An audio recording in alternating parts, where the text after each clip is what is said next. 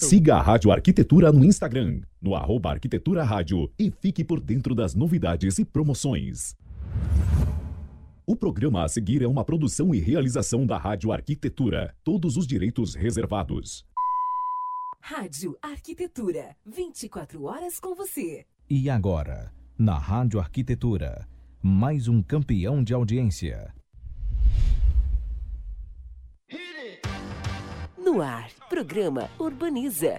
A apresentação, Interventura Urbanismo Colaborativo.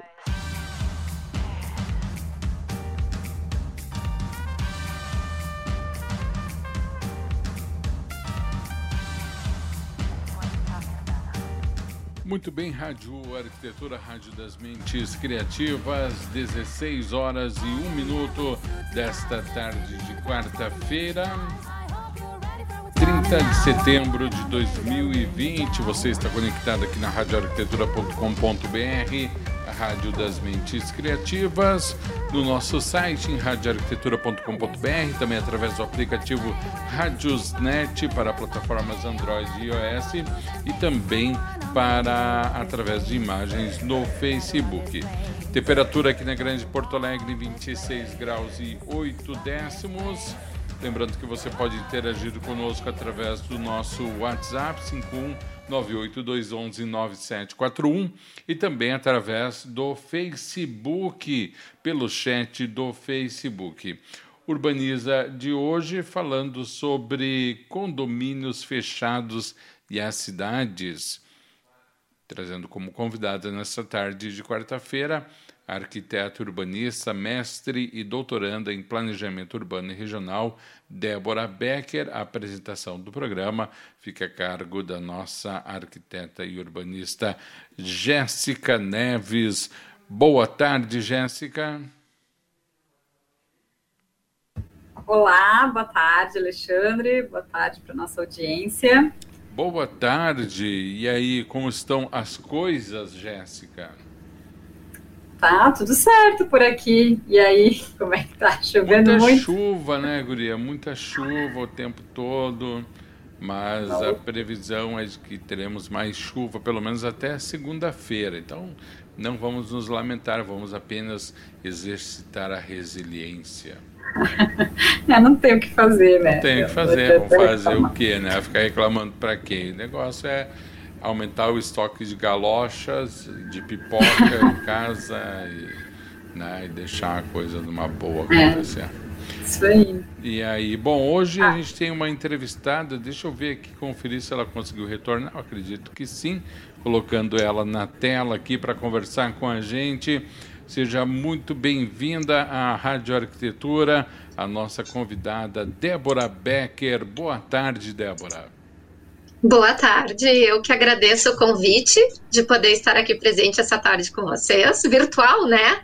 Mas estamos juntos. Obrigada pelo convite. Boa tarde, Débora. A gente que agradece a disponibilidade e eu estou muito feliz de estar te entrevistando. Para quem está ouvindo e para Alexandre, quem não sabe, a Débora foi minha professora né, durante a faculdade, então, e hoje a gente atua juntas aí na rede de urbanismo contra o corona.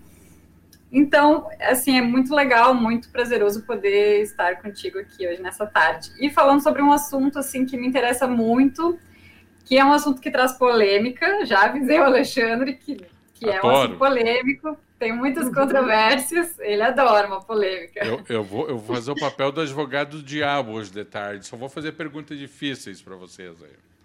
Pode, fazer, pode fazer. Opa, Eu acho que é isso que fomenta o crescimento, né? E o claro. desenvolvimento. Verdade, claro. verdade, isso aí. É do, é do então... atrito que nasce o fogo, né? Exatamente. fogo no parquinho. Então, Débora, eu queria te pedir para iniciar, de repente já te apresentando, e a gente é, sabe que tu tens uma pesquisa já de longa data focada em uhum. condomínios fechados puder contar um pouquinho para a gente, assim, como que foi essa trajetória até aqui. Tá. Então, que nem a Jéssica disse, né? Primeiro, meu nome é Débora Becker, né? Como a Alexandre e a Jéssica falaram. Uh, e como a, a Jéssica disse, eu sou professora de arquitetura e urbanismo da Unicinos. Uh, atualmente sou coordenadora também do curso de arquitetura de Porto Alegre. Uh, da Unicinos, né? E sou doutoranda em Planejamento Urbano e Regional e mestre também pelo mesmo programa, que é o Programa de Pós-Graduação em Planejamento Urbano da, da URGS, né?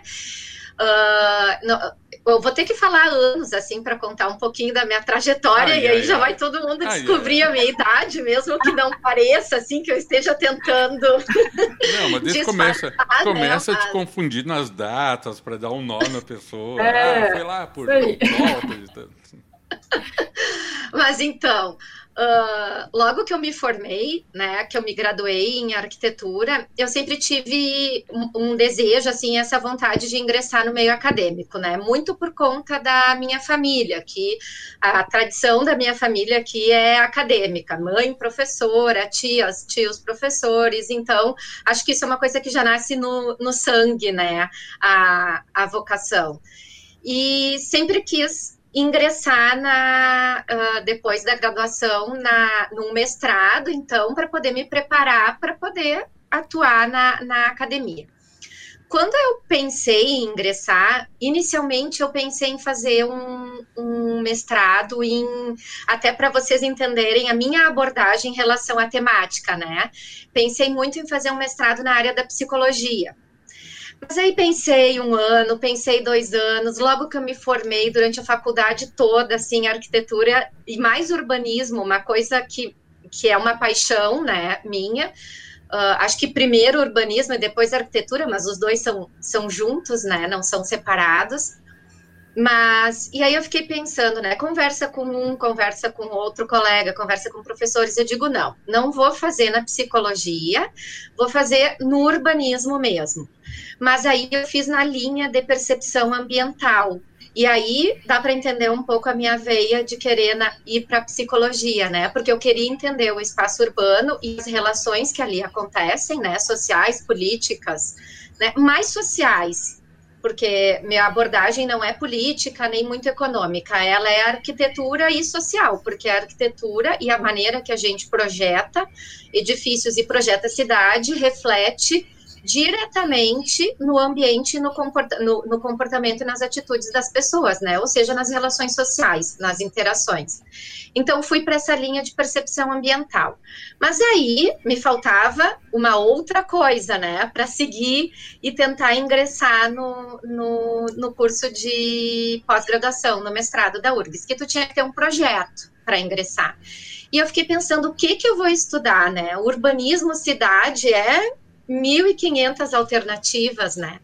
E logo que eu me formei, em 1999, não estou me enganando aqui nas datas, tá, Alexandre? Ah, perdeu uma grande oportunidade de dizer que se formou em 2012. É. Mandar um beijo para ele. Andando pela cidade, assim, e sempre muito atenta, né, a como se constrói as coisas que acontecem no, no ambiente construído começou a me chamar muita atenção aqui em Porto Alegre mesmo, que eu sou moradora de Porto Alegre, né? Na, sou natural de Erechim interior do, do estado, mas atualmente moro em Porto Alegre, sempre morei.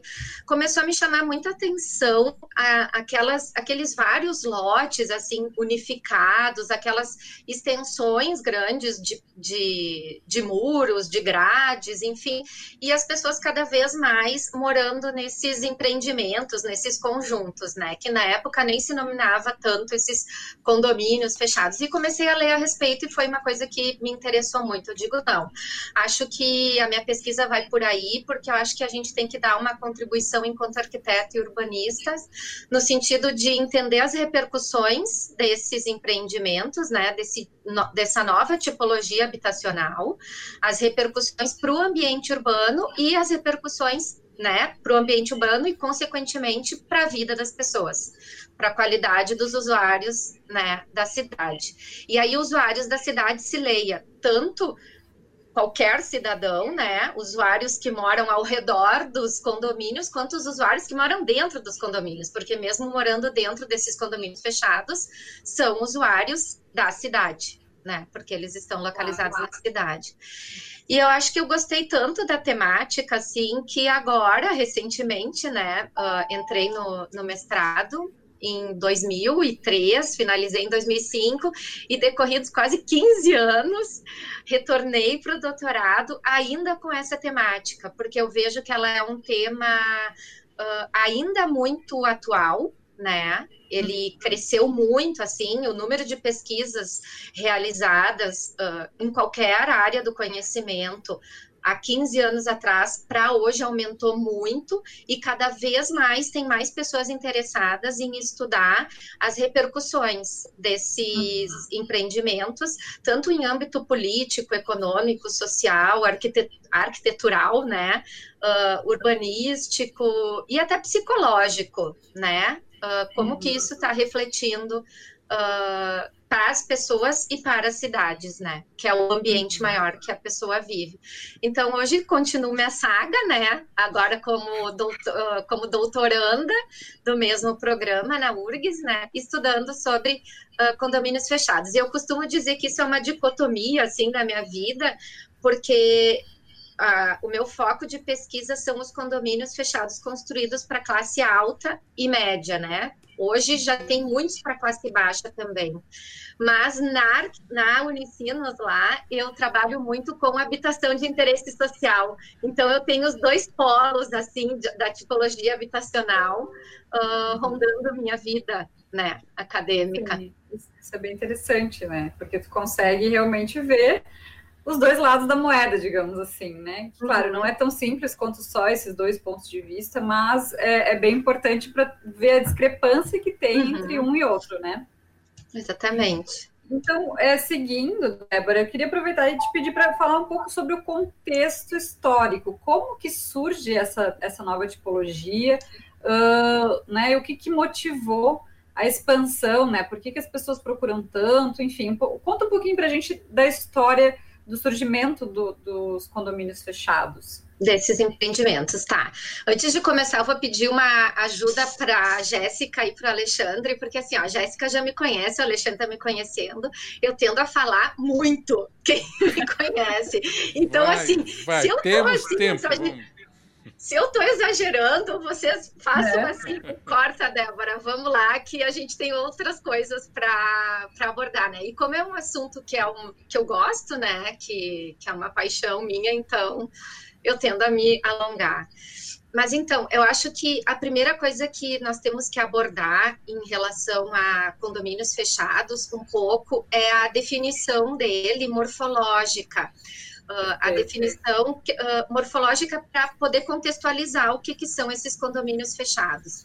Então, condomínios fechados, eles podem ser definidos, né, a partir de, de revisão da, da, da, das definições recorrentes na literatura e recorrentes no mercado imobiliário também.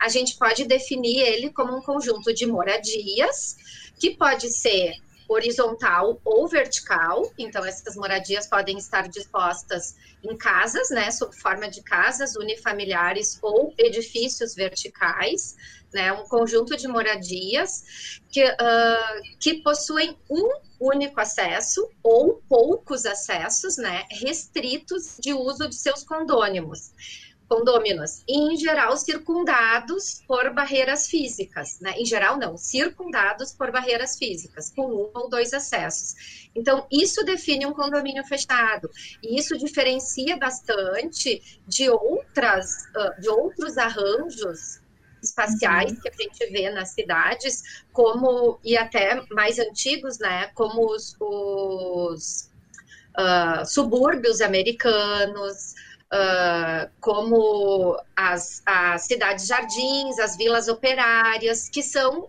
conjuntos, né, e arranjos abertos. O condomínio fechado, ele é um arranjo, um conjunto de moradia fechada por isso que se chama condomínio, né? E fechado para enfatizar que é de uso único e restrito. Mas o que, que difere a terminologia condomínio fechado, então, Débora, né, já de um edifício único?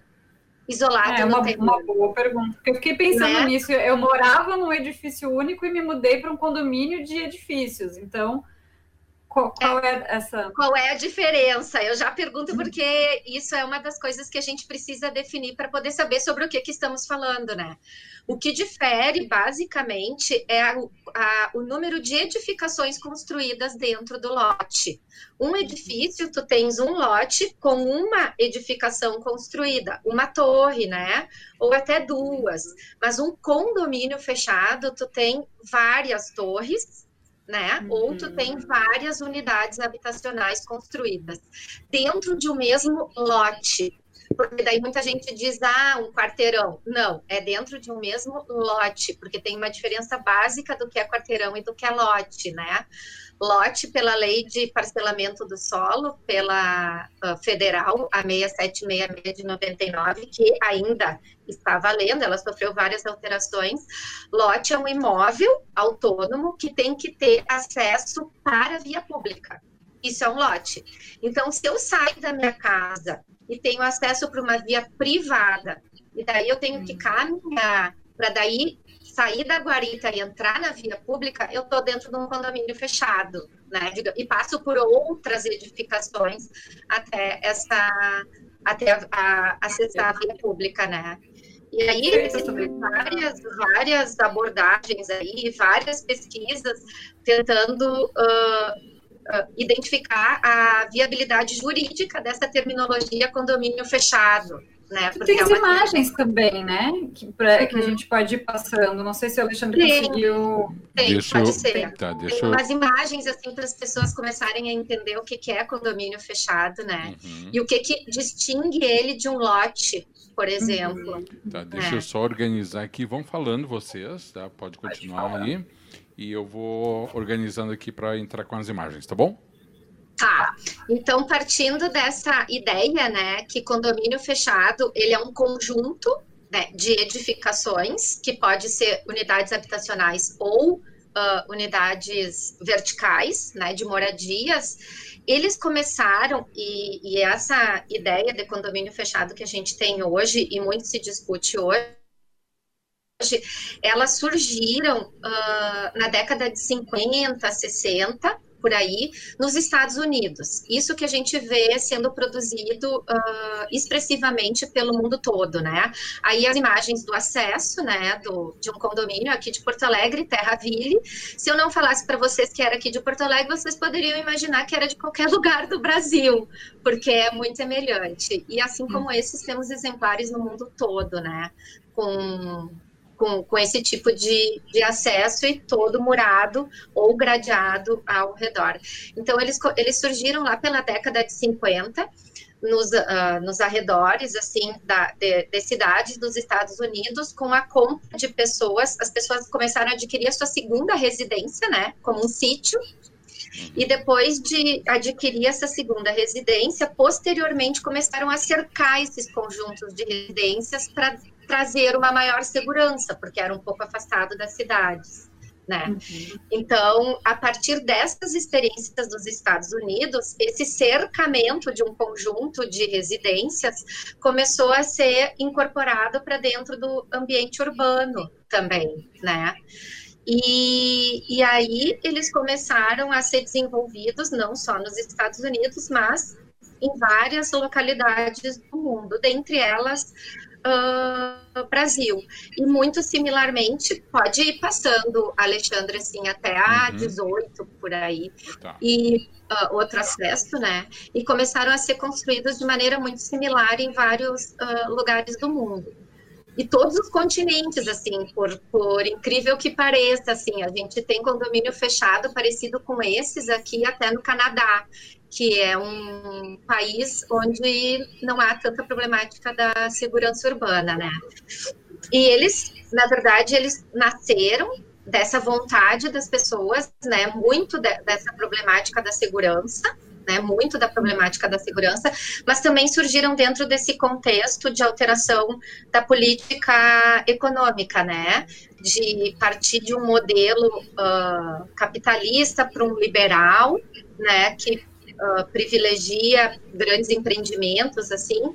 Então, eles, dentro desse contexto, aliado ao contexto tecnológico do desenvolvimento das tecnologias, né, informacional, e tecnológica e também da flexibilização do trabalho, invenção do automóvel, as pessoas poderem se se mover com maior facilidade, flexibilizar ambientes de trabalho, poder trabalhar em casa, que muito a gente está vivendo hoje, né?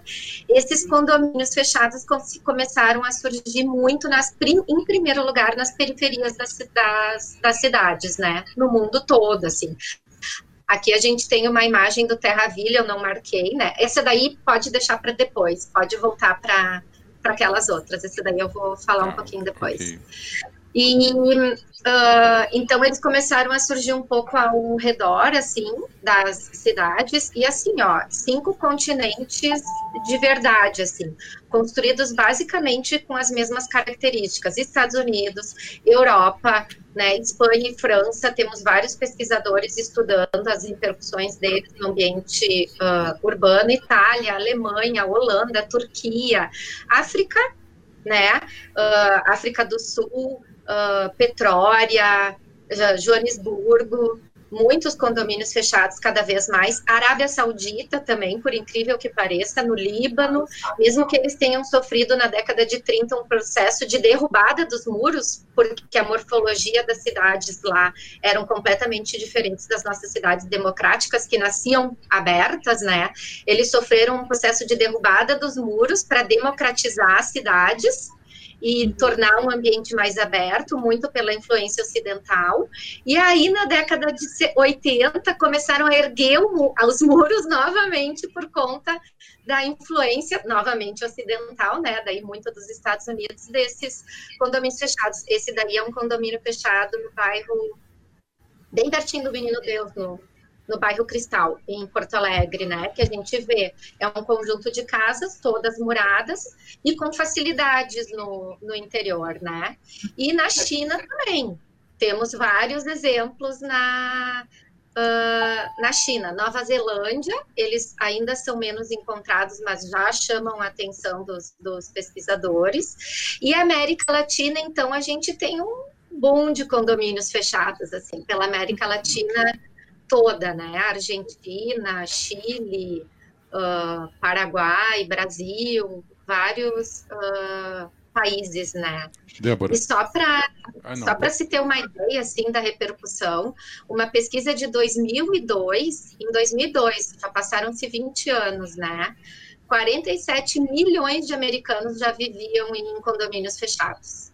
Ou seja, um de cada seis americanos em 2002 já vivia em, em condomínios fechados. E aqui no Brasil, em 2002 também, 2,5% mais ou menos, né, que se estima da população total, já vivia em condomínios fechados. E por isso, o Sinduscom, né, uh, que é o, referência, né, enquanto empreendimentos imobiliários, Sinduscom aponta que é uma tendência irreversível e vários pesquisadores, né, aqui no Brasil apontam como uma tendência irreversível. Várias reportagens, assim, que eu já li, né, Curitiba, ah, Belo Horizonte, os queridinhos do momento, todo mundo quer morar num condomínio fechado, muito pela segurança, mas também pelas facilidades deles, porque, em geral, eles ele é um conjunto de moradia, mas que traz também toda uma área social de uso exclusivo daqueles moradores, né? E aí a gente tem os diferentes tipos de condomínios, dependendo do que ele tem no seu interior. Temos condomínios horizontais, menores, assim, né? Uh, como exemplo dessa foto, que tem algumas áreas sociais de uso privativo e comum, temos condomínios maiores, daí mais para frente, como Terraville, o Alphaville de Porto Alegre, e os Alphavilles do Brasil inteiro, né? O mais famoso, o Alphaville Barueri, em São Paulo, foi o primeiro do Alphaville uh, empreendimento imobiliário para habita habitação feito, né? Uh, aí ele não tem só esses, esses uh, ele não tem só espaços sociais também, mas aí já tem também equipamentos de educação, tem comércio, tem serviços. Aqui em Porto Alegre a gente tem poucos desses exemplares que privatizam também outros serviços além da habitação, como uh, o Alphaville de Porto Alegre e o Terraville de Porto Alegre, se não me engano, eles têm também uh, padarias, confeitarias, uh, comércio cotidiano, né, como salão de beleza, esses comércios mais do dia a dia no interior, né, e escola de inglês também. Olha só é, é praticamente autossuficiente. É, pois é. Mais ou menos. Pois é, isso e aí eu... é que está a grande problemática deles para a cidade, é né? isso que eu queria Além te perguntar, da... Débora. Isso que eu queria te perguntar, hum? porque assim, olha, antes tu trouxe que talvez a, a, o motivo principal, ou um dos principais motivos, é a questão da segurança. Uh, mas também, uh, eu, eu, eu te trago isso em forma de pergunta esses condomínios praticamente sendo uma cidade dentro de uma cidade, ou tentando erguer um modelo de cidade, colocado entre aspas, perfeito, dentro da cidade, é um indício de uma autossegregação social em busca de, um, de uma convivência, digamos, perfeita, entre aspas, como eu falei, consegue identificar isso? É, há uma busca em torno disso? Existe uma motivação que não é só a violência, que também, de repente, é uma motivação de se agrupar num ponto onde as pessoas criam o seu próprio ambiente independente da cidade que o cerca? Isso não é só uh, uma tendência, né? E não só eu que não sou só eu que digo, como assim vários sociólogos, antropólogos, cientistas políticos, economistas que uh, estudam as repercussões dos, dos condomínios fechados, né? Uhum. E a maior, a repercussão mais discutida que vinha sendo discutida até uns cinco, seis anos atrás como segregação urbana, é bem o que tu tocou, Alexandre, é a maior repercussão, mas hoje ela já não é mais nem discutida como segregação, mas sim como autossegregação. Uhum, justamente pela, por essa vontade que tu estás pondo. Porque um dos maiores motivos também das pessoas uh, irem para esses empreendimentos não é só a procura de local seguro e de medo de segurança contra o crime, uhum. o que a gente já vai falar mais para frente que pode ser uh, não, pode não ser tão uh, positiva assim a segurança contra o crime que elas estejam tendo dentro desses empreendimentos fechados, né? Uhum. Mas também muito é, vontade de estar perto dos seus, entre Isso. os próximos, vontade de viver dentro de uma homogeneidade social. Mas é engraçado porque, assim, ó, muitos estudos apontam que, mesmo a homogeneidade social e medo dos outros daí, né? Por que, que as pessoas querem viver perto dos seus? Porque tem medo dos outros, uhum. né? Mas muito diferente, né? Isso, Isso, exatamente. E, ao mesmo, e a minha pesquisa mesmo, na verdade, a minha pesquisa que eu fiz em 2013, vamos ver agora, né, o que, que vai se dar, porque eu começando, uh, apontou como o principal motivo dos, dos condomínios que eu investiguei, esse aí da foto foram dois que eu investiguei, era primeiro o desejo de morar em casa, porque tem aquela uh, tem um, um, desejo muito grande dos. Esse daí é o Alphaville de São Paulo, né? É uma mega estrutura, tudo isso daí que parece uma cidade. Parece uma cidade, é né? é um condomínio é só. Cidade, é uma cidade dentro de cidade. Nossa. É o desejo de morar em casa, Uh, maior segurança contra o crime, assim, local seguro para as crianças e ter esses espaços coletivos de lazer privado para poder compartilhar com pessoas que são da mesma classe social que a pessoa que está indo morar, né? Mas contraditoriamente, muitos estudos apontam que a interação social existente no interior desses empreendimentos, ela é igual e em muitos casos menor do que a interação social existente em bairros tradicionais da cidade, onde tu tem uh, ruas conformadas por lotes com uma casa ou com um edifício, e as pessoas ali conhecem muito mais até as pessoas da rua do que os próprios moradores dos condomínios desses empreendimentos fechados se conhecem, né? Por isso estou falando de, de empreendimentos e condomínios fechados para classe média alta e alta, que é um estilo de vida diferente da classe baixa, né? Da classe uhum. econômica da, de renda mais, mais baixa, né? Então, ao mesmo tempo que querem viver perto dos seus e tem medo dos outros, né? E buscam uma, uma interação social, não interagem tanto quanto moradores de arranjos mais tradicionais da cidade, quando comparado, né? E a minha pesquisa, é, e a minha pesquisa apontou um pouco isso, assim.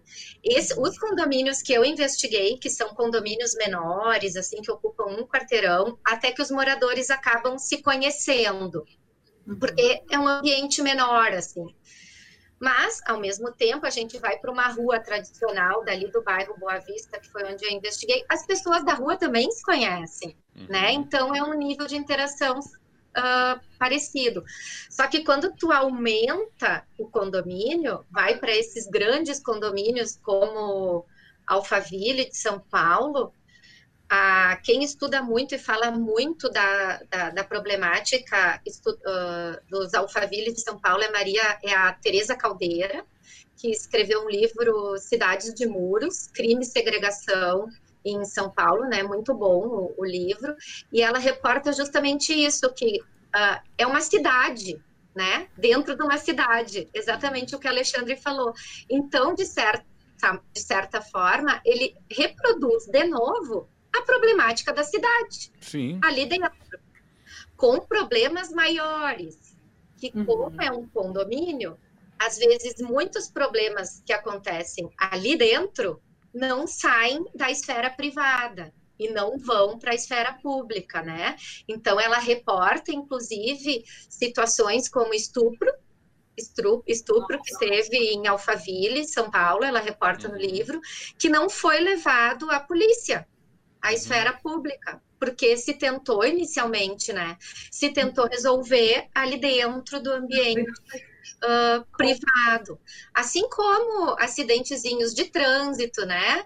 Uh, uhum. Muitos estudos eu li que adolescentes de 13, 14 anos saem dirigindo pelas ruazinhas dos condomínios, porque os pais deixam, né? Porque é tudo privado, e daí acaba atropelando alguém e aquilo não vai, não sai da, da, esfera do condomínio, é tudo. Então, tem muitos estudos uh, políticos, né, apontando uma repercussão muito negativa, que é o, o, o, o, empobrecimento da esfera pública. Empobrecimento, não, o, a, agora me fugiu a palavra, mas. Uh, fortalece a esfera privada, né? Uhum. E, e, e diminui o poder da, da esfera pública, né? Enfraquecimento. O enfraquecimento da, é, o enfraquecimento da esfera pública. Porque é, isso para a cidade é, é, péssimo, né? Para o é coletivo. Para o coletivo é péssimo, porque na verdade tu tem, e aí outros estudos mais econômicos e políticos também começam a, a, a comparar esses grandes empreendimentos, né, esses condomínios fechados que têm além de habitação, uh, educação, serviços e comércio e equipamentos, né, como escolas, até postinhos de saúde, uh, começam a mostrar esses reflexos, né, do enfraquecimento da esfera pública, tanto no sentido da manutenção dos espaços públicos, quanto na legislação, né, porque é, cria uma legislação à parte da legislação da hum, sociedade. Mas quando tu Eu ia fala... perguntar como é que é a regulamentação disso. Desculpa, Alexandre, pode falar. Não, não, vai, vai. Eu disse que isso é polêmico, traz muitas não. coisas, é, tem muita coisa para falar sobre esse assunto. Não, o que eu ia perguntar é que tu falaste que, inclusive, postos de saúde dentro desses condomínios, mas são postos de saúde público ou de, da, da iniciativa privada? Privada, da iniciativa ah, tá. privada, daí. Tá. Tudo da Como iniciativa é, é privada como é que regulamenta isso? Porque antes tu, tu comentaste sobre parcelamento do solo, então tem toda essa questão das diretrizes urbanísticas também, mas e, e, essa questão de ter serviços, de ter comércio, como que é a regulamentação desses condomínios fechados no Brasil? Eles são regulamentados? Pois é, uh, na verdade, assim, existem teses, uh, a minha especialidade aqui, né? Então já vou fazer um parênteses. A minha especialidade aqui é arquitetura e urbanismo, né? Uhum. Uh, tanto que eu posso falar com propriedade da repercussão espacial e, no e na qualidade urbana desses, desses arranjos, né? Desses empreendimentos, de, dos condomínios fechados no, na cidade. Mas uh, eu li, né? Óbvio, uma pesquisadora tem que ler sobre várias a gente, quando vai pesquisar de um assunto, tem que ler sobre todos os campos do conhecimento. Muitas dissertações e teses né, foram feitas tentando buscar justamente essa resposta, Jéssica. Condomínios fechados são legais ou não, né, de acordo com a legislação de parcelamento do solo, uh, uh, legislação existente no Brasil. A maioria desses estudos apontam, apontavam até 2017 para ilegalidade desses empreendimentos. Por quê? Porque mesmo que esses empreendimentos figurassem nas legislações municipais, por exemplo, o plano diretor de Porto Alegre, o plano diretor de Xangri-Lá, Capão da Canoa, o plano diretor de várias cidades brasileiras, ele já tem a figura do condomínio. Aqui em Porto Alegre ele chama condomínio por unidades autônomas, não é condomínio fechado mas ele nunca figurou até 2017 na legislação federal de parcelamento do solo, a 6766 de 79. Até a revisão feita em 2017, as únicas maneiras de parcelar o solo era por desmembramento, tu pegar um lote, parcelar o solo urbano, tu pegar um lote e dividir ele em dois, ou loteamento, que é o que, que é loteamento pela, pela legislação federal? Loteamento é dotar uma gleba, né, uma área de lotes, sistema viário conectado com o sistema viário já existente na cidade ou projetado para, para aquela área, deixar uma parcela, além da habitação, tinha que deixar uma parcela para equipamento urbano, que poderia ser qualquer um a vir ser construído depois, e uma parcela para uh, espaços abertos, praças e parques. Isso é loteamento. Então, loteamento é tu fazer um pedaço de cidade, né? É tu lotear uh, uh, abrir vias, ruas, dividir os quarteirões em lotes para que as pessoas comprem os lotes e construam suas habitações e deixar uma parte adequada daquela relacionada à densidade habitacional para praças e parques e para equipamentos urbanos. Dessa forma, tu vai crescendo a cidade de uma maneira adequada né? Uhum. Não tinha a figura do condomínio. Então, o que, que os, os, os municípios faziam? Eles utilizavam a lei de incorporação imobiliária, a número 459164, que também foi revista em 2018, e, e, comparavam né, a figura do loteador com a figura do empreendedor. E aí, quem regulava e regia a legislação do condomínio fechado era a, a lei de incorporação imobiliária e não é mais a lei de parcelamento do solo. Né?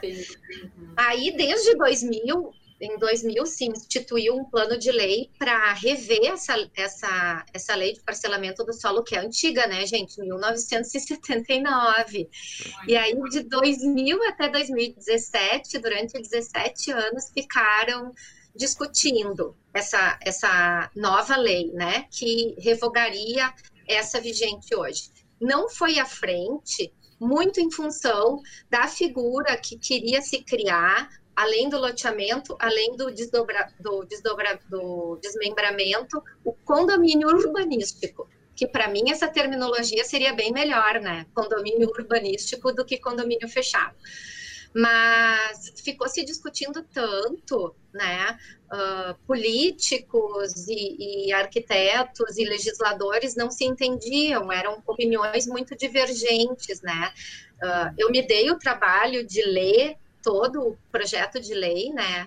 E tinha manifestações assim de alguns deputados, a que eu mais me lembro agora é a do deputado Chico Lopes, que dizia que a figura do condomínio urbanístico infringia a Constituição, porque uh, infringia o direito básico de qualquer cidadão de ir e vir, na medida que privatizava vias, né, e tornava parcelas da cidade privadas, uhum. né? E então isso daí se discutiu tanto que esse projeto de lei foi deixado de lado. E em 2017 agora fizeram uma revisão ali, criaram a, a lei para a REURB, né, que foi muito importante para regularizar fundiariamente vários assentamentos precários, né, e ocupações irregulares, mas dentro dessa lei eles criaram dois artiguinhos ali dentro do loteamento, né, dentro do lote, uh, dizendo que o, o loteamento, que o loteamento faz o lote, né, faz lotes e sistemas viários e tudo que eu comentei. Mas que um lote podia ser concebido de duas formas.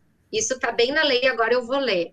Sob a forma de imóvel autônomo ou de unidade imobiliária, integrante de condomínio de lotes. Então, agora em 2017, a legislação federal regulamentou finalmente né, o que muita gente dizia que era ilegal, né? Uhum. Inclusive, a Hermínia Maricato, uma vez no blog dela, disse que se o Ministério Público quisesse, ele poderia mandar demolir todos os condomínios fechados existentes no Brasil. Só que agora, com essa alteração que fizeram em 2017, acho que não, não tem mais muito como, né? Porque agora está previsto, né? Então, tu faz o lote, e o lote pode ser o lote esse tradicional que a gente conhece, ou uma unidade imobiliária imobiliária. E aí, se ele for uma unidade imobiliária, ele figura condomínio de lote. Só que vê que a lei é contraditória, né? Porque ela não redefiniu o que é um lote. Para ela, um lote ainda é. uh, uh, exatamente, então é uma coisa contraditória. E também disse que podia se, pode ser constituído loteamento de acesso controlado né? Pode ter essa outra figura de modalidade de, lote, de loteamento, uhum. que o controle será regulamentado por ato do poder público, sendo vedado o impedimento de acesso a pedestres ou condutores não residentes devidamente identificados ou cadastrados. E aí, um pouco mais à frente, a lei diz que hum, a União, para bem da coletividade, pode se, se pedir que seja aberta uma servidão ou alguma via aí nesse loteamento de acesso controlado para permitir a fluidez peatonal das pessoas, né, e até veicular. Mas, uhum. até hoje, né, não, não sei se isso vai ser uma medida que vai ser implementada. E também, né, como uma medida de tentar uh, minimizar um pouco os efeitos, a lei também prevê que esses loteamentos de acesso controlado deixem uma parcela da gleba de uso público, fora das grades, fora dos muros. Uhum. Tá, entendi. Ou seja, interação entre quem mora fora do muro e dentro do muro não existe. Nem é, não é a intenção, né? Não digamos. É, justamente porque não é a intenção, é aquilo uhum. que o Alexandre falou, é uma autossegregação, né? E o que Sim. se vê hoje também pelo mundo todo é uma autossegregação não só da classe alta, né? De todas as classes. Então, pesquisas da África do Sul, por exemplo, reportam que os condomínios fechados têm aqueles condomínios fechados de brancos, tem os condomínios fechados de negros, tem o uhum. condomínio fechado. E agora a Europa também está começando a sofrer com essas migrações mundiais, né? De, de desabrigados de guerra, fugitivos de guerra, né, refugiados tanto de guerra quanto de catástrofes naturais, estão migrando para vários lugares do mundo, né? E aí até as próprias reportagens até que a gente vê xenofóbicas mostram que mesmo em países onde os condomínios fechados não existiam, eles estão existiam mas em menor número, eles estão começando a crescer com essa vontade de se autossegregar, né?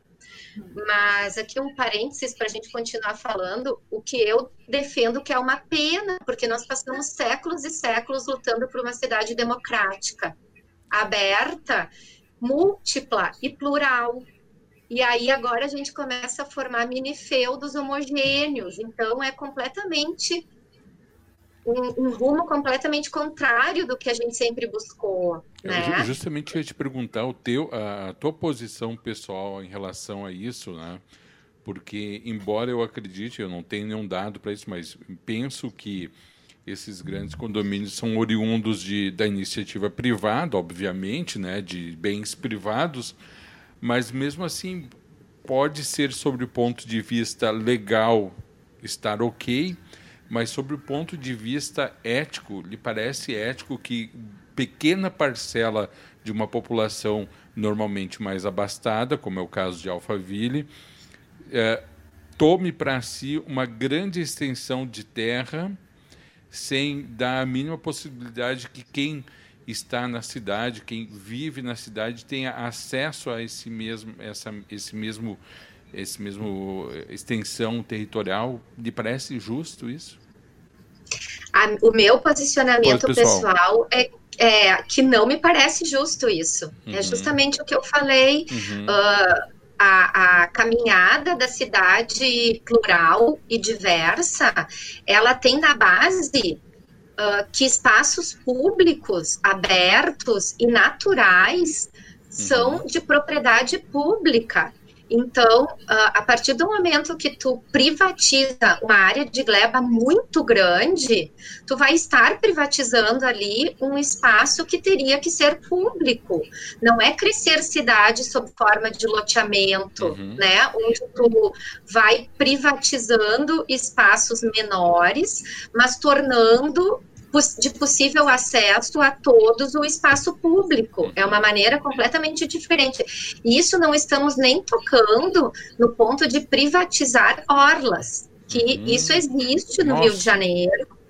E isso uh, agora parece que os, os, estados, né, a figura do poder público nas cidades está uh, começando a impedir novos empreendimentos, né, resorts pelo Nordeste, querendo uhum. privatizar pedaços de, de orla, né, para que só uh, os seus os seus só os, os associados ali tenham uhum. acesso à, à praia, né?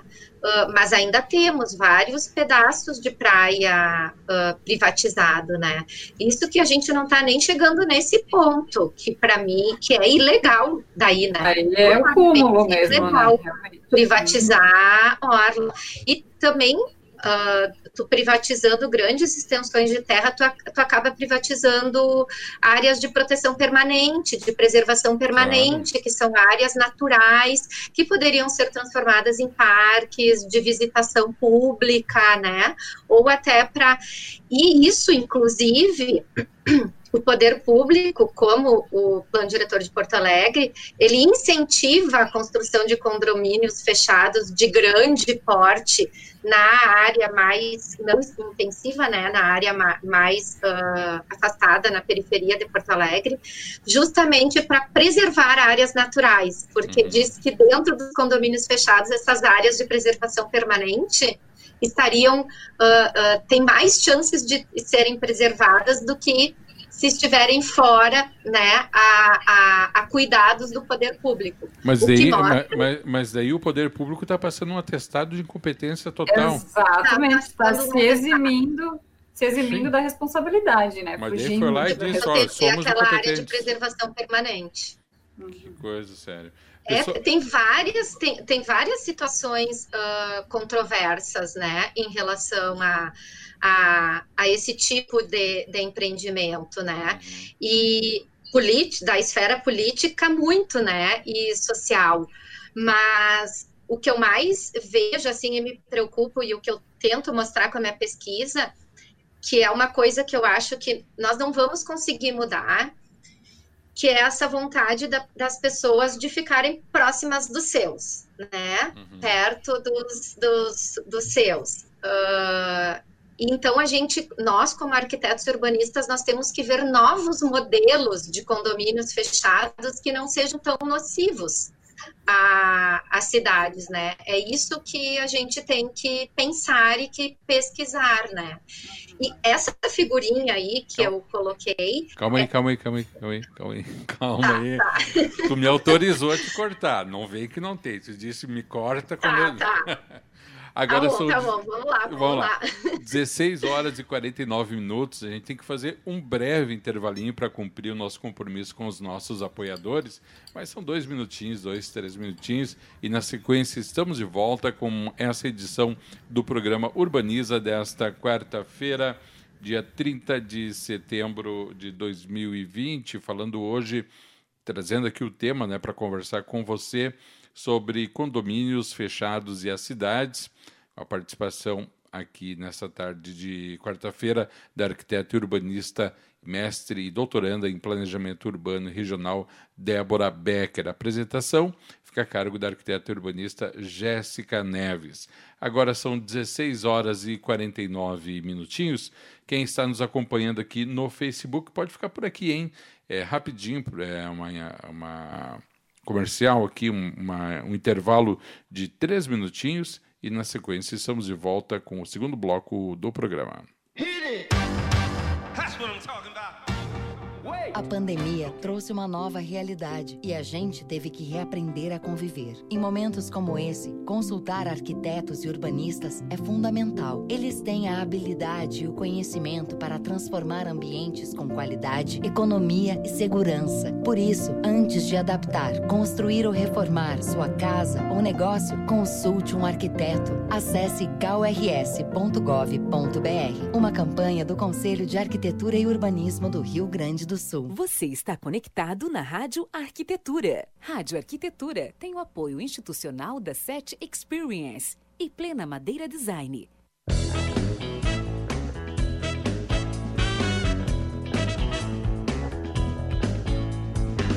A SET é inquieta e está em constante evolução. A empresa possibilita conexões entre pessoas e negócios inspiradores. Por isso dizemos que nós fazemos a ponte. A gente faz a ligação entre você e as tecnologias inovadoras em áudio, vídeo e automação. Além disso, abrimos o nosso espaço para a realização de eventos corporativos e acolhemos projetos colaborativos. A SET fica em Novo Hamburgo, na 25 de julho, 1290. Venha tomar um café e trocar experiências com o Tarek, a Ana e toda a equipe. Telefone 51 3600 0077.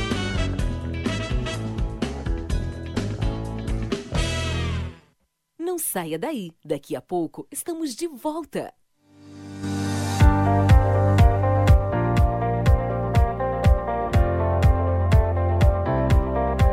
Plena Madeira Design oferece as melhores soluções em madeiras nobres, desenvolvendo projetos de decoração e design como decks, pergolados, brises e assoalhos, além de ser reconhecida por oferecer beleza e acabamento único em produtos deste segmento. A Plena se tornou especialista em projetos desafiadores que primam pela inovação, design e elegância. Traga seu projeto que a Plena Madeira Design executa. Fone 5135421384 plenamadeira.com.br. Fique agora com o segundo bloco do programa.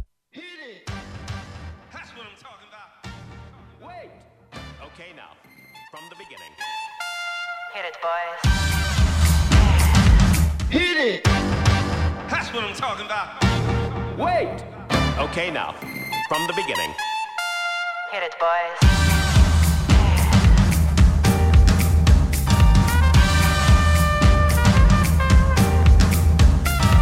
Ok, Rádio Arquitetura, agora 16 horas e 53 minutos desta quarta-feira, 30 de setembro de 2020, último dia do mês de setembro. A temperatura aqui na Grande Porto Alegre em 27 graus e 2 décimos, 82% é a umidade relativa do ar. Você acompanhando aqui na Rádio Arquitetura mais uma edição do programa Urbaniza, hoje falando sobre condomínios fechados e as cidades. Nossa convidada, arquiteta urbanista, mestre e doutoranda em planejamento urbano e regional, Débora Becker apresentação do programa da arquiteta e urbanista Jéssica Neves. Lembrando que você pode interagir conosco aqui pelo nosso Facebook, onde já estamos aqui a postos, e também pelo WhatsApp 5198 211 9741.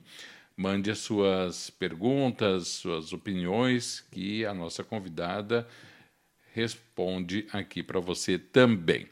Muito bem, Débora e Jéssica, falando em interação com o ouvinte, vamos lá então.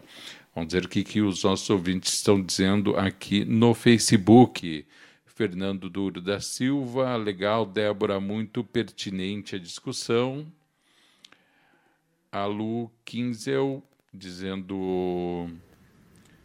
uh, assunto muito pertinente e um desafio para os arquitetos. Parabéns, Débora Becker, excelente conteúdo.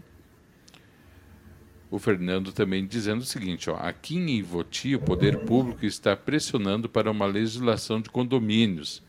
Veja que em cidades pequenas que não têm problema de segurança também temos a mesma questão. É uma tendência, Débora, embora não, não, a violência não se, seja o principal motivo, mas há uma tendência fora a violência, então, segundo o que Sim. fala aqui o Fernando? Sim, uh, muitos estudos indicam, o meu também apontou, que além da, da problemática da segurança, né, aqui no, no Brasil, uh, os condomínios fechados, eles acabaram constituindo um, um status, né? Um novo estilo uhum. de vida.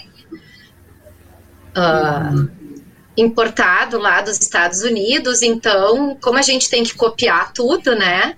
Temos que copiar esse novo estilo de viver. Então, viver em condomínio fechado aca acaba se tornando um novo estilo de vida.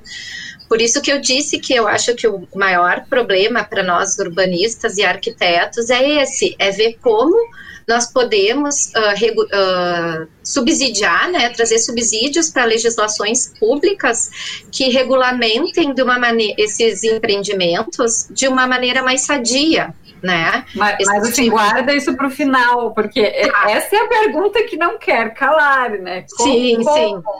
Como sim, a gente pode deixar. Não tem como não até, porque, não, até porque eu não tenho a fórmula, né? A gente, a, é, nós temos apenas assim conjecturas e resultados de pesquisas que apontam para possíveis soluções, né? O Fernando também Mas, diz é... o seguinte: outra questão interessante que uma das especulações sobre o pós-pandemia, como ficam os condomínios no pós-pandemia?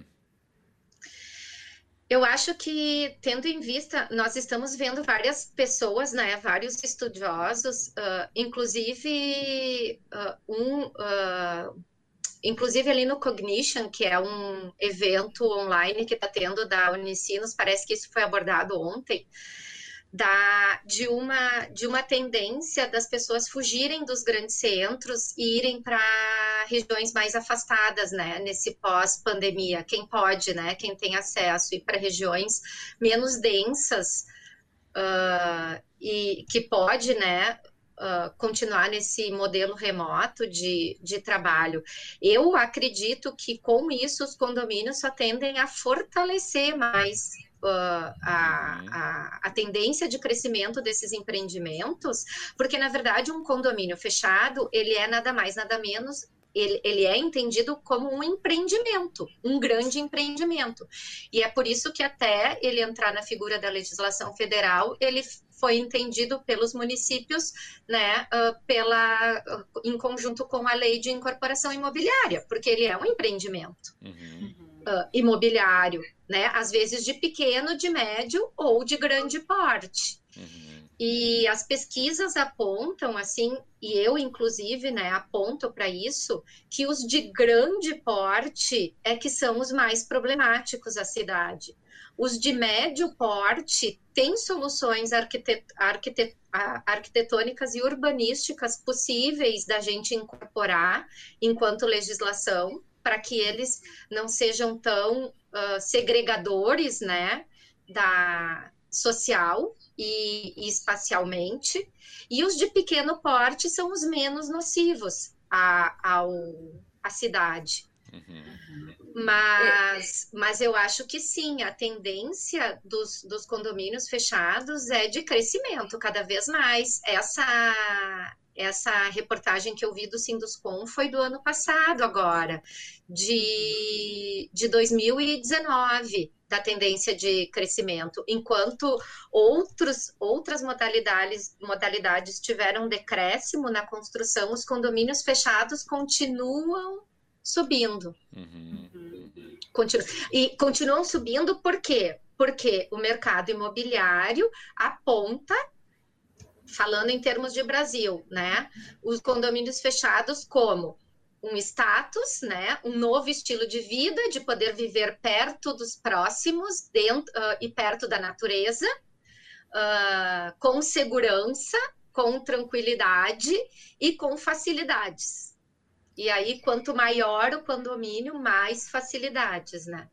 Essa questão da segurança, Débora, ela é um ponto bem crítico, né? Porque geralmente é um, um dos, como já disseste, né? É uma das, das, questões que motivam as pessoas a procurarem esse tipo de, de empreendimento, uh, essa, essa tipologia, mas ao mesmo tempo, né? E o Interventura sempre fala da Jane Jacobs, né? Dos olhos da rua, aquela vigilância natural quão mais seguro é quando você não tem as cercas, os muros, as grades, né? Então, realmente, esses condomínios, eles são mais seguros ou é uma ideia de falsa segurança? Como é que é isso?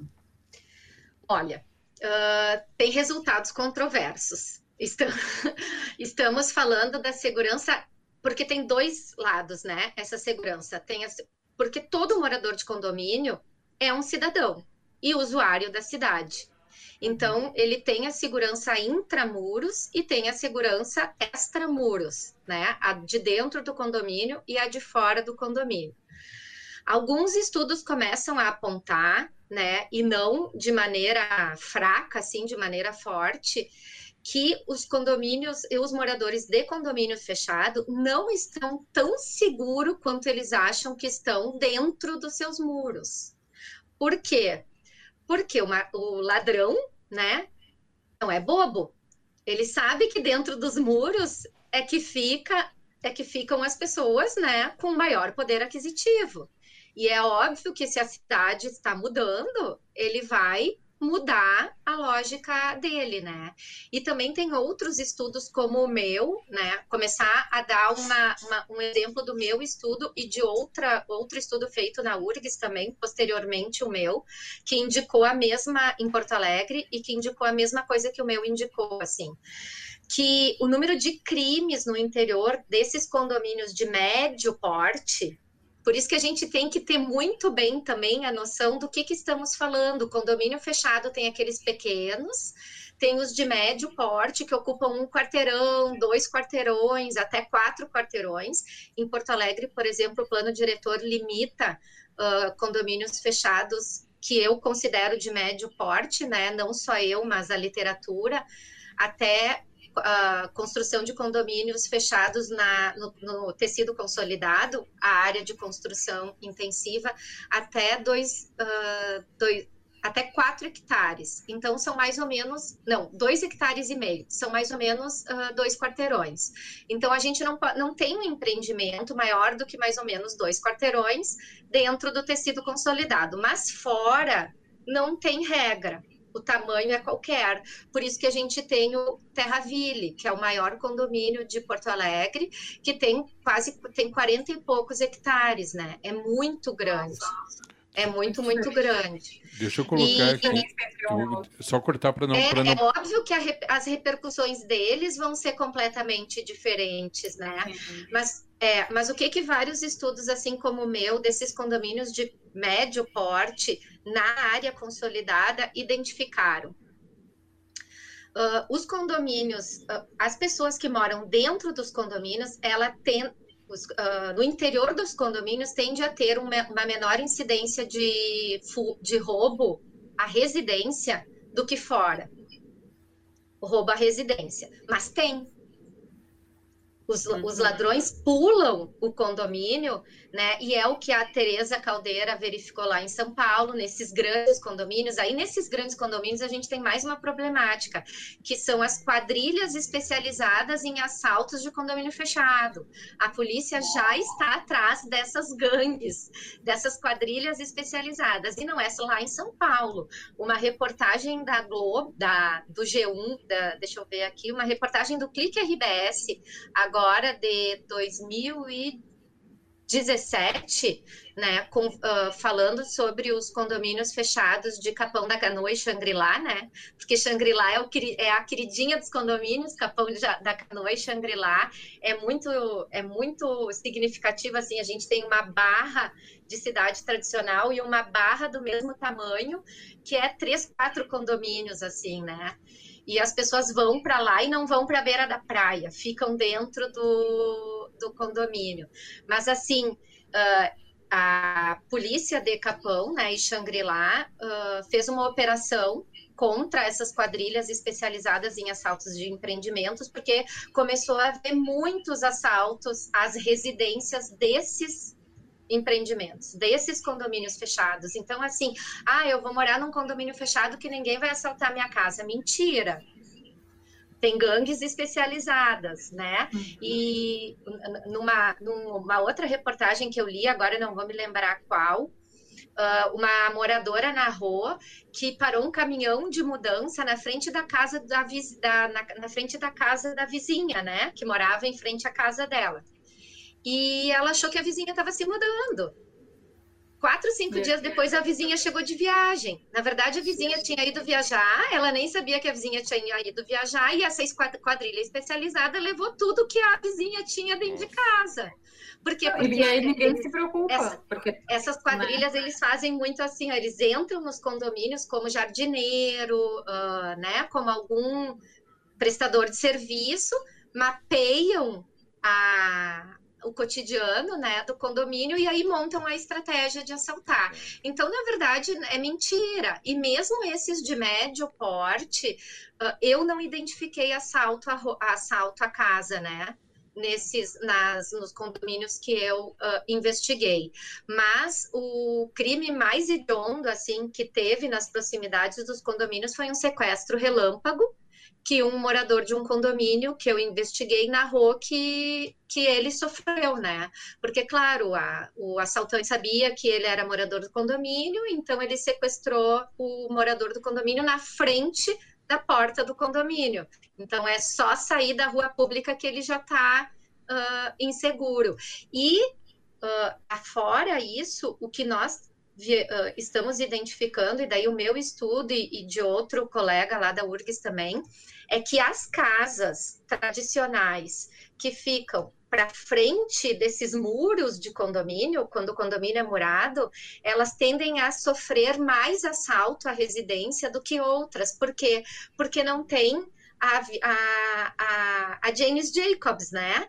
Não tem, não tem ninguém do outro lado da rua cuidando daquelas casas. E o assaltante também precisa se sentir seguro para assaltar. Ah, e aí, quando ele, entra, quando ele entra dentro daquela casa e não tem ninguém cuidando dele, porque não tem ninguém passando ali naquela rua, do outro lado da rua, ele se sente seguro para assaltar aquela residência. Deixa eu colocar aqui na tela, Gurias, os comentários aqui recentes. Diego Lemes Excelente assunto para discussão. Parabéns. Obrigado, Diego. Obrigado pela audiência. Patrícia Gueno. Enormes condomínios fechados são feudos urbanos e geram insegurança no entorno. Uhum. Poderiam adicionar um fosso com jacarés. Jaime José Marçaneiro. Nesses condomínios, os ladrões não vestem moletom e jeans, eles vestem terno e gravata e o acesso é fácil. Não tem como, é, como discordar, mas, né? Mas aquilo, aquilo que a Patrícia Gueno falou é o que as pesquisas que estão investigando sobre segurança, né? O impacto dos condomínios fechados na segurança, assim como a minha pesquisa, tem, uh, tem chegado à conclusão de que não só eles não trazem uma uh, maior segurança, como os moradores de condomínio acham que, que tem, né, para os seus uhum. moradores, eles geram mais segurança para fora para os seus arredores, porque tendem, ser, tendem, eles acabam constituindo vias públicas que tendem a ser muito pouco utilizadas, tendem a ser feias, e aí as pessoas não vão ali, as pessoas vão não, se. Não tem pedestre ninguém vai caminhar numa rua que não caminha ninguém, que é o que a Janice Jacobs diz, Mas... e, e, todo mundo, né? Uma coisa natural, movimento atrai movimento. Então, tu olha ali para uma rua que é só muro e muro, tu vai entrar naquela rua? Claro que não, né? Então, a gente está criando cidades, na, ao meu ver, esses empreendimentos formam áreas que não são cidades. Uh, e indo, indo ao encontro do que tu estás falando, mas seguindo um outro viés, é, e os condomínios eles não aumentam para quem está do lado de fora dos muros, a, a, aumentam não acentuam a sensação de desigualdade social, trazendo inclusive reflexos é, na violência para quem está do lado de fora do muro. Acentua. E, e, algumas pesquisas já têm indicado isso. Uhum. E, ah, porque assim como tem pesquisas que, como eu falei, que investigam a interação social dos moradores, do, entre os moradores do condomínio lá dentro, há pesquisas, assim como a minha, que investigam a interação social dos moradores do condomínio com os moradores de fora uhum. do condomínio. E muitos desses grandes empreendimentos que são construídos mais nas periferias, porque tem área, né? A, a área para poder construir esses empreendimentos, acaba ocorrendo consequências como a favelização do entorno, uhum. porque muita gente acaba indo para lá, ocupa irregularmente algumas áreas, porque eles vão acabar uh, trabalhando lá, né? Inclusive, um parênteses aqui, que foi quando eu comecei a me deparar com, essa, com esse tipo de situação, quando eu fui uh, na casa do meu ex-sogro, né? Se existe ex-sogro, né? Não existe. Uh, uh, diz que não existe, depois de sogro é sogro ah, para é sempre, sogro. né? Tem que aguentar. tem que aguentar. Mas ele morava num condomínio fechado de Lauro de Freitas, uma cidade próxima a Salvador, né? E ali naquele condomínio, murado, né, tinha uma abertura para uma ocupação irregular, que, a, que os moradores dali entravam direto no condomínio para não precisar fazer toda a volta para entrar e trabalhar nas casas do condomínio, né? Então, nesse momento, eu comecei a me questionar ali, isso foi década de 90, né? Uh, várias coisas em relação a esses empreendimentos. Acho que foi o meu primeiro choque, que é justamente isso que o Alexandre está falando, né? Então, assim, quando esses, esses grandes empreendimentos que acabam tendo uma classe econômica, uma classe social, né, socioeconômica muito diferente ao redor, eles tendem a, a ser, uh, criar áreas de conflito ali. Os moradores, uh, em alguns lugares, as tensões e, e acabam tendo conflitos. É, eu, até digo, eu até digo assim, Débora, tu, tu, tu falou que trabalha com artes, né, então tu vai entender bem do que, que eu vou falar. Eu, graças a Deus, eu sou faço parte de uma de uma massa de privilegiados que tem energia elétrica, tem água encanada, tem condições de vida boa, posso dizer assim. O que eu fico imaginando, fazendo um exercício de imaginação, é que alguém que não tenha nada disso e passe e veja um condomínio desses e não, fa e não saiba fazer a distinção em, em, entre o que é poder público e o que é, o que é iniciativa privada, e como tu bem falaste antes, é, é muito fácil imaginar o que se tem para lá dentro dos muros, né, pela visão que temos uhum. de fora. Essa, essa minha sensação de desigualdade social se acentuaria muito, porque eu pensaria, puxa, olha onde eu moro, olha o que eu tenho, eu moro na mesma cidade e olha o que esse povo todo aqui me, me parece assim que se cria a céu aberto uh, pequenas células de pessoas com condições que fazem que essa nossa diferença social seja ainda mais gritante, né? O contraste Não. seja seja enorme, né? É, uh, ele exerce, ele exalta a uhum. desigualdade social que o país uh, vive, né? Mas aí, contraditoriamente, Alexandre e Jéssica, ao mesmo tempo que algum, algumas pesquisas que eu li, aí mais de sociólogos, né, e nem tanto de arquitetos e urbanistas, e muitos geógrafos, muitos geógrafos estudam as repercussões dos condomínios fechados. Uhum. Uh, ao mesmo tempo que tem esses que apontam que se, se cria essa atmosfera de tensão e conflitos, né, sociais, justamente porque dentro do condomínio temos uma classe de renda e fora temos outra, tem, acho que uns dois que eu li, que acaba criando um, repercussão positiva nos moradores do, dos arredores do condomínio, porque com a chegada do condomínio, aí não de classe tão baixa, né? Mas uma, uhum. de uma classe mais baixa, mas não assim, não pessoas passando fome. Quando com a chegada do condomínio numa área mais periférica, acaba chegando luz, acaba uhum. chegando uhum. estrada. Então, em alguns casos, não muitos, acaba, uh, as pessoas acabam tendo uma, uma imagem positiva da chegada do condomínio fechado, mesmo que tenham a imagem aquela que são outras pessoas. Eu não posso chegar perto delas, mas elas vieram e foi um trouxeram uma coisa boa, porque veio junto. Mas, Estrada, mas, veio... mas para te ver como isso é claro, é ótimo na finalidade sim, mas ainda, né, Débora, não deixa de ser é, não deixa de ser lamentável, porque é preciso uhum. que haja um condomínio para que a luz seja levada a esses pontos, uhum. para que o acesso Exatamente. seja facilitado. Quer dizer, antes não se tinha nada disso. Desde se coloca um condomínio, opa, agora, né? E, e o povo é tão carente dessas coisas. Sim. Tão carente da, da, daquilo que é mais básico que a gente acaba comemorando. Sim, porque nós somos su muito sub eh, subservientes, claro, né? A gente, nós estamos acostumados a agradecer, né? Isso. E que a gente nem enxerga toda a problemática uh, desse contexto, né? Yeah. É. E agora, sim, um spoiler da, do, do, do, de um artigo que eu estou tentando construir agora, uh, de um pedacinho da pesquisa que eu fiz, né? Que é um estudo piloto aqui da, da minha pesquisa do doutorado.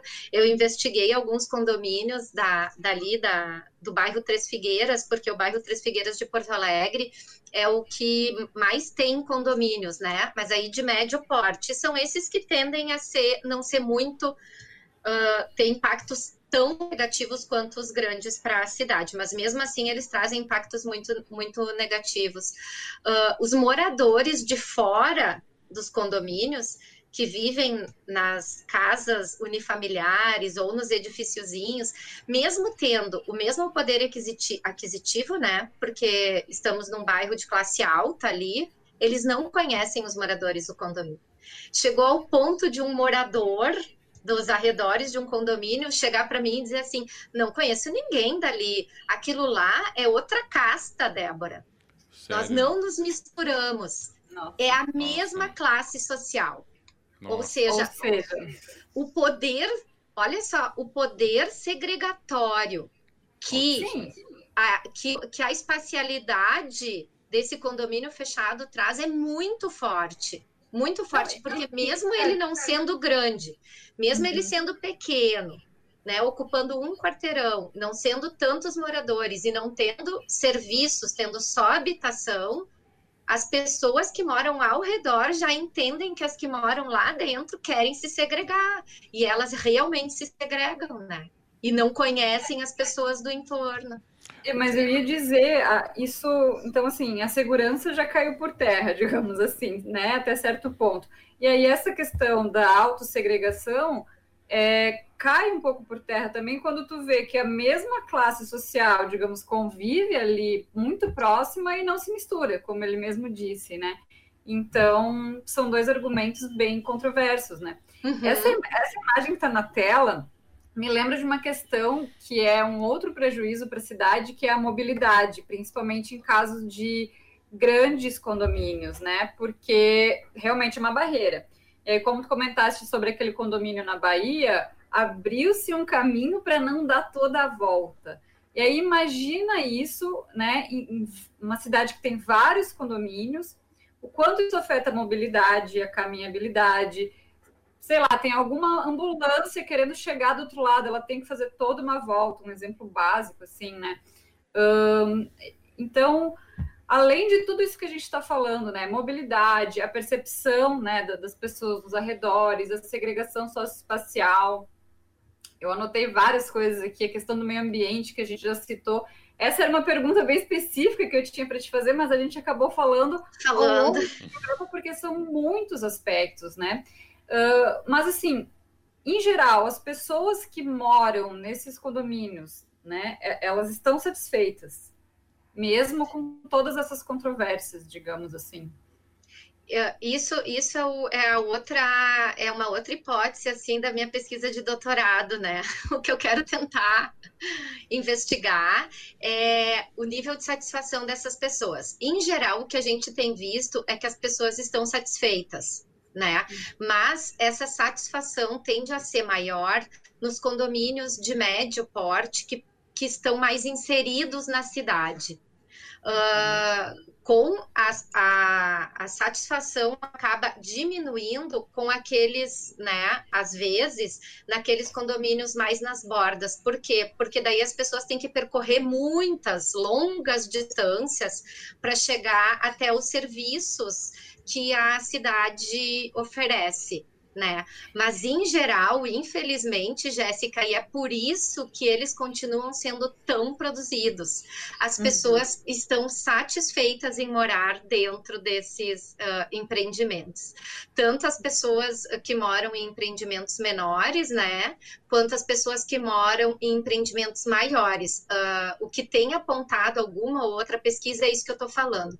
As pessoas que moram em empreendimentos maiores, mais para a periferia, acabam não sendo tão satisfeitas com seu ambiente porque elas têm que recorrer aos serviços da cidade. E um ambiente residencial não é feito só pela moradia, é feito pela moradia e por todos os serviços urbanos e infraestrutura urbana que a cidade oferece. Então, se tu está muito longe desses serviços urbanos que a cidade te pode te oferecer, tu acaba tendo uma satisfação menor em relação ao teu ambiente residencial, se tu tá mais próximo, tu acaba tendo uma satisfação uh, maior, né?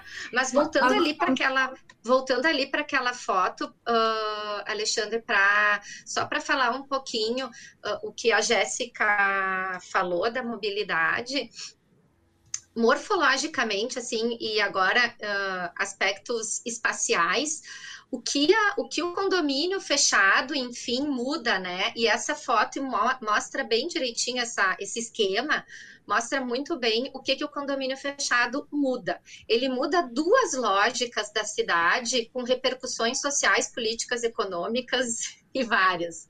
A primeira que ele muda é que ele, uh, ele muda a relação, a proporção entre sistema viário e uh, espaços públicos, né, que é sistema viário, praças e parques e áreas privadas. Ele tem uma área privada muito grande, né? Então essa é a primeira coisa que ele muda. Ele muda a lógica da estrutura da cidade secular que se faz em cima do quarteirão, lote e edifício. Por quê? Porque enquanto um lote ali naquele esquema a, a, naquele esquema, os pretinhos são edifícios, né? Então, um lote é uma coisa muito pequenina. Enquanto um lote no esquema tradicional é uma parte do quarteirão, o condomínio não. O condomínio é um lote que espacialmente é 3, 4, 5, 7, 40, 50, 100 quarteirões. E isso traz repercussões espaciais imensas. Quanto maior, mais problema na mobilidade né? Na mobilidade não só veicular, né, que hoje a gente fala em mobilidade, mas pensa em veículo, mas na mobilidade peatonal, a gente está tão discutindo que precisamos fazer cidades para as pessoas, uhum. isso não é cidade para pessoa, uhum. isso é uh, tipo empreendimento habitacional para a pessoa que está lá dentro, mas para quem está fora dele, não é né? A, a pessoa tem que percorrer longas distâncias para fluir na cidade. E aí, que, que daí sim, Alexandre, tu pode passar. E isso é uma coisa que a gente tem, né, se, uh, secular, ó. né? Um projeto muito uh, emblemático para o urbanismo, que é o crescimento de Barcelona, né? O projeto de Cerdá para a expansão de Barcelona. A cidade antiga é aquela manchinha mais escura, e daí o resto é a cidade nova, né? Se faz através do quê? Via, quarteirão e lote. O lote está dentro do quarteirão e dentro do lote é que vai se construir o edifício o condomínio quebra essa, essa lógica, né? E aí tu pode ir passando, e além de que, que eu trouxe uns exemplos aqui de Porto Alegre, ó, esse é o centro de Porto Alegre, a nossa lógica normal.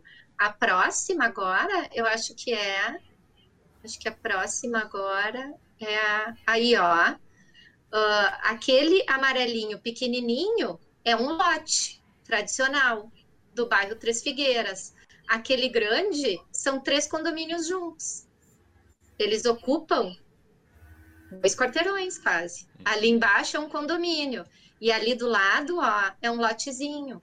Enquanto um lote a gente tem 300 metros quadrados, um condomínio a gente tem 2.500 metros quadrados. É muita diferença né? Mesmo que tu diga assim, ai, mas uh, Porto Alegre regulou e pode construir até certo tamanho na área, mas e a permeabilidade peatonal que a Jéssica falou, a caminhabilidade? Quem é que vai caminhar por essas vias ao redor desses condomínios, né? E eles têm um acesso só. Então, essa é a primeira, uh, a primeira característica da cidade que o condomínio fechado muda, né? Que é a estrutura de crescimento. E a segunda, né? Que porque assim, aí algumas pessoas vão dizer, ai, Débora, mas a cidade cresce assim, né? Por expansão. Tem condomínio fechado lá fora, daí a cidade vai chegar lá, mas tem loteamento lá fora. Sim, tem loteamento lá fora, mas esse crescimento por extensão e não por adensamento e descontínuo porque o loteamento não foi criado logo ali na beira da cidade, mas mais para frente, esse crescimento por extensão e descontínuo, ele não rompe com o loteamento a lógica da do quarteirão, do lote e do edifício. Quando a cidade chega lá, ela vai encontrar o sistema viário público acessível a todos os cidadãos, né? Então, isso ela rompe. E a outra coisa que ela rompe, e daí a gente vê nessa situação, que daí tu pode ir passando as imagens, Alexandre. Só antes de passar uma coisa que o que me chama a atenção nessa imagem aqui, nessa. é onde tem aqui esses dois condomínios, né? Como a, uhum. área, a área verde, a área de arborização fora deles aqui, no entorno, está bem grande e muda drasticamente dentro do, da área do condomínio. É. Né? Como eh, aqui ó, a gente vê, mas aqui ele tá praticamente inexiste, né? E daí, é. daí eu te pergunto, embora sendo privado, empreendimento privado, não existe uma responsabilidade em relação à sustentabilidade, à ecologia, que é um problema para todos, estando mesmo dentro de uma área privada? Deveria existir, né? Deveria existir. Deveria existir né? Mas né? na legislação eu não vejo isso, né? Na, na legislação eu não vejo isso. Ó. Aí são outros Opa. dois, é o Jardim do Sol. Só deixa Opa. eu passar de novo aqui. Pronto. É. É o Jardim do Sol, vai vir daqui a pouco. Ó. O Jardim do Sol e o Parque Quinor. Eles ocupam mais ou menos 10, 15 quarteirões. E aí é Capão da Canoa, ó. A gente nem enxerga os quarteirões perto do mar, a gente só enxerga os lagos artificiais que tem dentro dos condomínios fechados. Esses laguinhos, esses pretos, é, é o condomínio fechado, imenso, né, do lado dos, dos. Imagina a caminhabilidade. A cidade, ali a gente consegue ver melhor, né? Uhum. O que é a área de um condomínio, que engloba aqueles dois lagos, e o que é o tamanho de um quarteirão. Então, a cidade não chega ali, porque as pessoas não vão caminhar ao redor daquele condomínio, né? Tu, é uma dois, bolha. Tu... É, uma, é uma bolha. É uma bolha. E tá, uh, então. Vai lá. Pode falar. Não, é, na verdade, assim, a gente já está caminhando para os finalmente do programa. Ah, daí não, tu pode ir passando quero... aí, Alexandre, porque só para eu falar que a, a, minha, as imagens, que daí eu acho que são mais chocantes, assim, para as pessoas verem, não precisa parar, pode ir passando, tá? Que não é nem essa. Essa daí é o. Ó, essas são as ruas que, que configuram o bairro da, da Boa Vista de Porto Alegre. Quem é que anda por essa rua? Então, Nossa. quem é que anda por essa daí? Então, assim, ó, ninguém anda. E é isso que eu estou tentando mostrar. E é aí que eu acho que vem o trabalho do arquiteto, né? E do urbanista da legislação. Uh, olha só essa rua. Realmente, gente, ninguém caminha por essas ruas. E aí é a segunda alteração que os condomínios fazem, além deles romper a estrutura do quarteirão, lote e edifício, eles acabam gerando isso. Eles substituem as fachadas tradicionais. Mesmo que a gente coloque uma gradezinha na frente da nossa casa, tu tem permeabilidade visual. Eles substituem as fachadas tradicionais da cidade por essas fachadas, onde nada acontece. E nada e, e, não tem possibilidade de acontecer. Esse que é o pior, porque as pessoas podem me dizer, tá, Débora, mas num bairro residencial de classe alta não acontece nada nas ruas. Aí eu vou dizer mentira, lê a minha pesquisa. acontece sim. Olha ali, ó, as duas imagens. Óbvio é. que não vai acontecer nada nessa dos uhum. condomínios. Nada convidativa, olha... é, é, nada convidativa essa dos condomínios, né? A gente sempre fala aqui das fachadas ativas que realmente atraem o pedestre, né? E, mas então, como, como que a gente faz, como que o arquiteto faz para amenizar esses impactos? Porque a gente não tem como fugir. Os condomínios estão aí, as pessoas gostam, querem cada vez mais morar em condomínios fechados e como que o, arquiteto pode, então, tentar amenizar, reverter? Acho que não tem como, né? Não sei. É, essa imagem aqui mostra ó, o que acontece um pouco moradores de fora das grades falando com moradores lá dentro das grades, né? Nas, nas casas tradicionais de um ambiente de classe, de, de, um, de, um, de um bairro de classe, de classe média alta ou alta, né? Aqueles muros, eles acabam com a possibilidade desse tipo de evento acontecer na rua e que é um evento importante que traz vitalidade, que traz movimento, né? Uh, e se a gente romper isso, a gente acabou o movimento mesmo, acabou o movimento, acabou a cidade. Então, o que, que eu estou querendo dizer com isso? Que, né? Uh, o que, que eu estou tentando mostrar com a minha pesquisa? Que o arquiteto e urbanista teria que atuar sobre essas duas alterações morfológicas que o condomínio faz.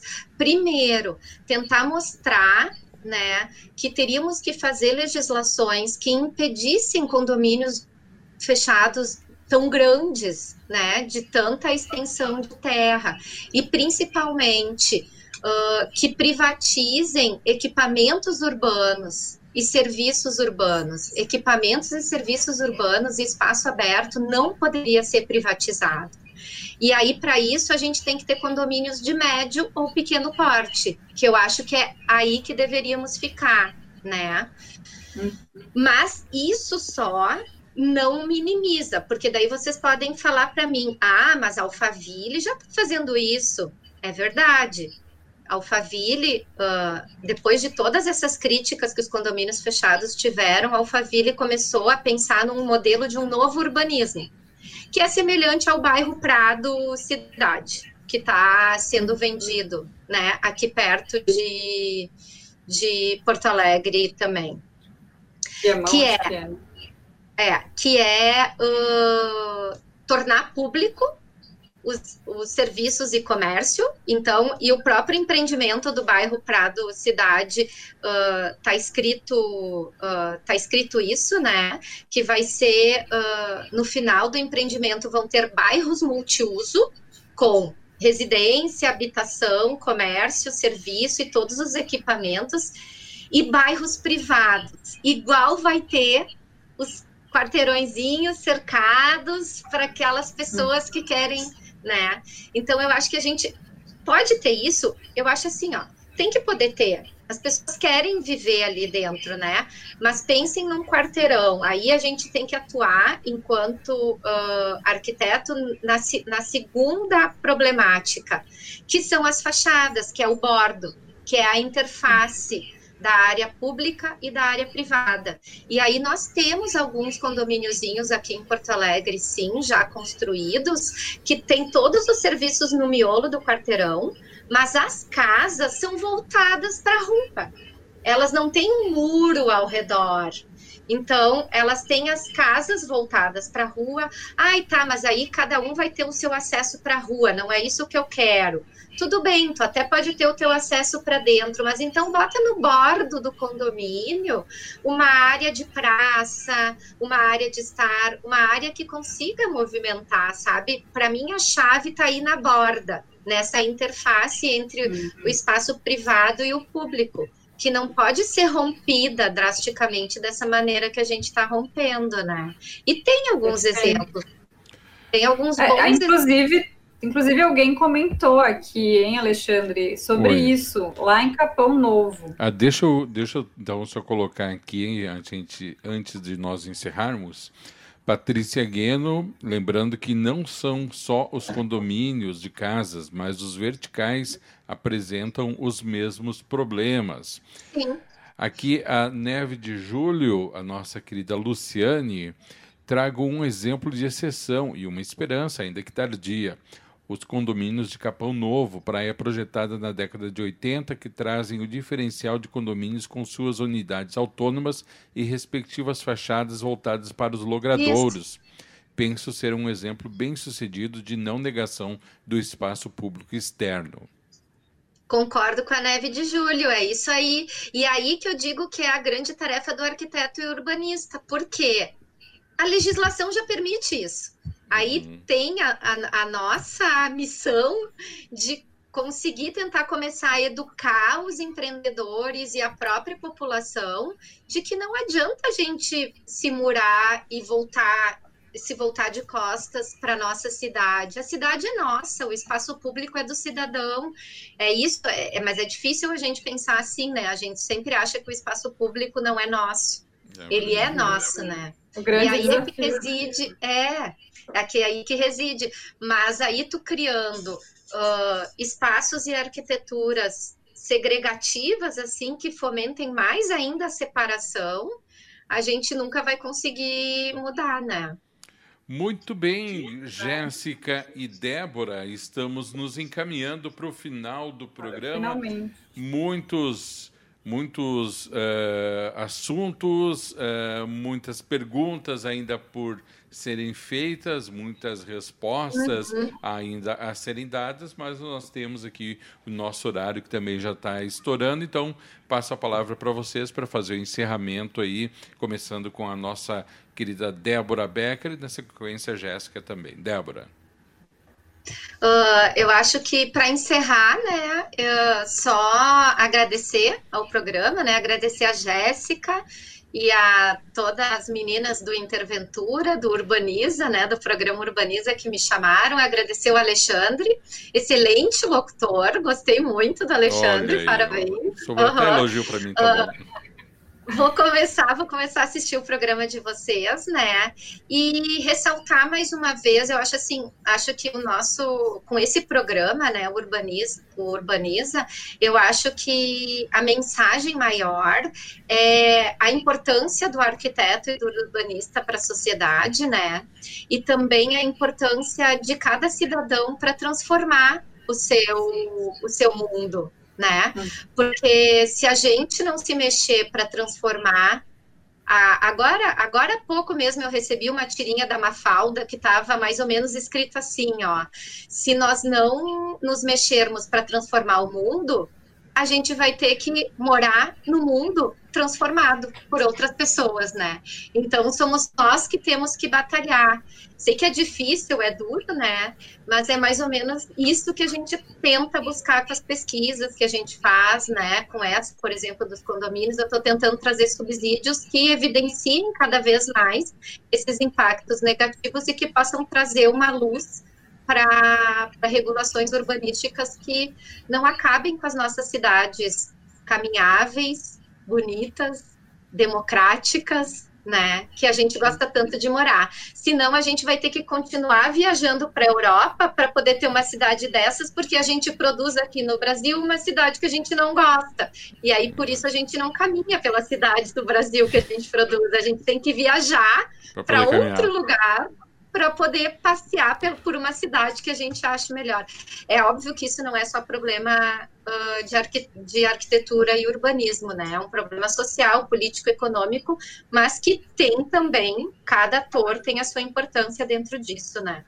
Muito bem. Jéssica?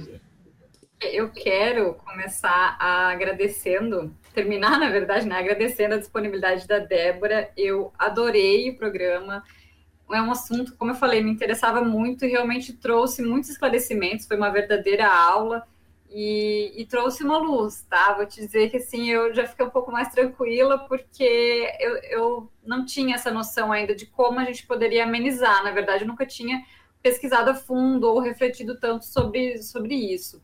Então, gostei bastante de, de, de tudo que tu trouxeste. Eu quero mandar um abraço para todo mundo que comentou aqui. A Lu é uma grande parceira do Interventura também, Fernando Duro e a Patrícia Gueno também foram meus professores no ensino. Saudade, um grande abraço. Diego Jaime, meu pai querido, lá de Barra Velha, acompanhando, e a Neve de Júlio também. Um abraço a toda a audiência, que também não comentou e só acompanhou. Um abraço, Débora, abraço, Alexandre, obrigada. E eu quero um segundo programa, hein, porque tem um monte de coisa aí que eu quero ah, perguntar. Ah, vamos ter que marcar. Então, já vamos marcar aí, com vamos, certeza. Vamos fazer, sim. Vamos fazer o segundo programa. Eu também quero. Estou à disposição de vocês. Então, tá bom. Quero agradecer também aos nossos queridos ouvintes que estiveram conosco especialmente nesse horário, aqueles que estiveram conosco aqui no Facebook, diz o Fernando da Silva, parabéns Jéssica, parabéns Débora, ótimo debate, e eu reforço aqui as palavras dele, quero agradecer a nossa convidada, que esteve conosco aqui, trazendo tantas informações esclarecimentos, fazendo com que o programa fosse simplesmente maravilhoso. Então, muito obrigado à arquiteta e urbanista e também mestre e doutoranda em planejamento urbano e regional, Débora Becker. Muitíssimo obrigado. Microfone da Rádio Arquitetura sempre à tua disposição e vamos marcar sim uma segunda, quem sabe até uma terceira participação dentro de outros programas aqui da rádio, porque esse tema ele transpassa o urbaniza, é um tema que Vale a pena a gente conversar várias vezes aqui. Jéssica, para ti também um grande abraço, muito obrigado aí pela tua disponibilidade, muito obrigado pela apresentação do programa. Quero desejar para vocês duas aí um bom restinho de semana, que já é quarta-feira, já dobramos a metade da quarta da, semana, então eu já considero quase final de semana. Oh, que maravilha, hein?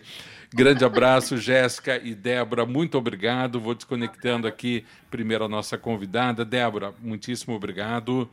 Também a nossa querida Jéssica Neves. Jéssica, valeu, muito obrigado. A todos aqueles Uh, Neve de Julho, ah, agora que eu estou lendo aqui, mas elas estão nos acompanhando ali em off. Neve de Julho é a Luciane Tabal, sim, eu sei que é a Luciane Tabal, nossa querida amiga aqui da Rádio Arquitetura, mas passando aqui a informação para os outros ouvintes também. Grande beijo para a Luciane Tabal a todos aqueles que estão conosco. Sigam a Rádio Arquitetura também no Instagram, no arroba Arquitetura Rádio. Eu vou encerrando aqui a transmissão no Facebook. Muito bem. E também na Rádio Arquitetura, né? Na Rádio Arquitetura você fica agora com a nossa programação automática e eu retorno amanhã de manhã a partir das 9 horas da manhã. Um grande abraço, até lá.